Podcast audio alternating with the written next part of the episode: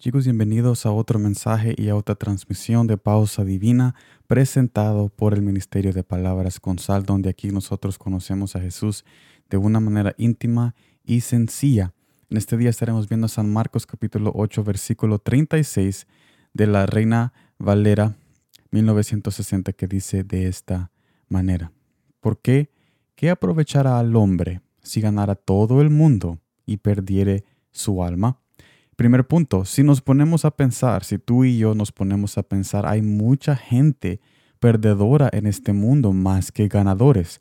Un ejemplo sería si los médicos no perdieran sus horas de sueño, no tuviéramos a gente sana en los hospitales y nadie se sanara, porque estuvieran ellos ganando horas de sueño y las vidas de las personas se estuvieran perdiendo porque ellos no están presentes.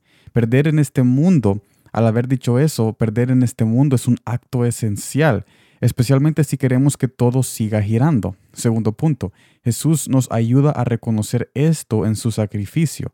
Él se dispuso a perder su vida para que ahora tú y yo la tuviéramos eternamente. Pero si Él hubiera sido egoísta tal como tú y yo, yo quizás ahorita en este momento, en este exacto momento, no estuviera hablando este mensaje porque nunca hubiera conocido al Dios que se nos acercó desde la eternidad hacia nuestros corazones. Tercer y último punto. Perder no es algo fácil. ¿Quién le gusta perder? No es nada fácil perder, especialmente cuando perdemos algo que nos gusta.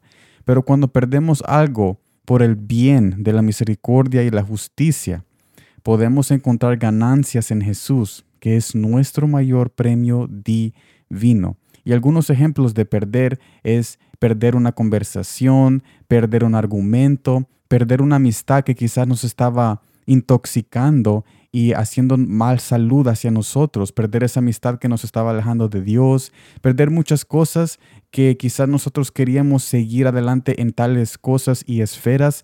Pero cuando Jesús nos invita a que perdamos eso por el bien de su obediencia y por el bien de que Él nos invita a tener fe que Él tiene algo mejor, entonces podemos encontrar ese premio divino en Jesús cuando estamos dispuestos a perder lo que nosotros queremos. Y no estoy hablando de perder vidas humanas, o sea, como vemos en la Biblia, como vemos en la Biblia que Abraham estuvo dispuesto a perder a su hijo por la obediencia de Jesús.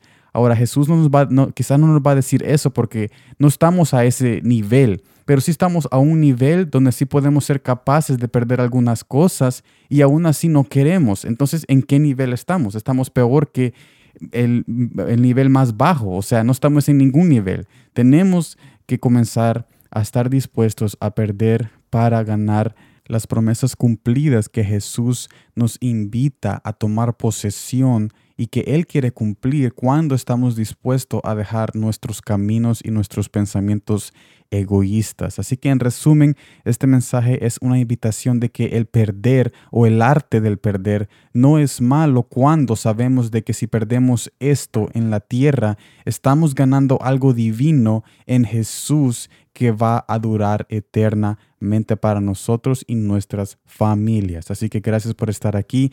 Espero de que todos tengan un día muy hermoso y especial. Gracias por tu compañía y como siempre, gracias por el tiempo.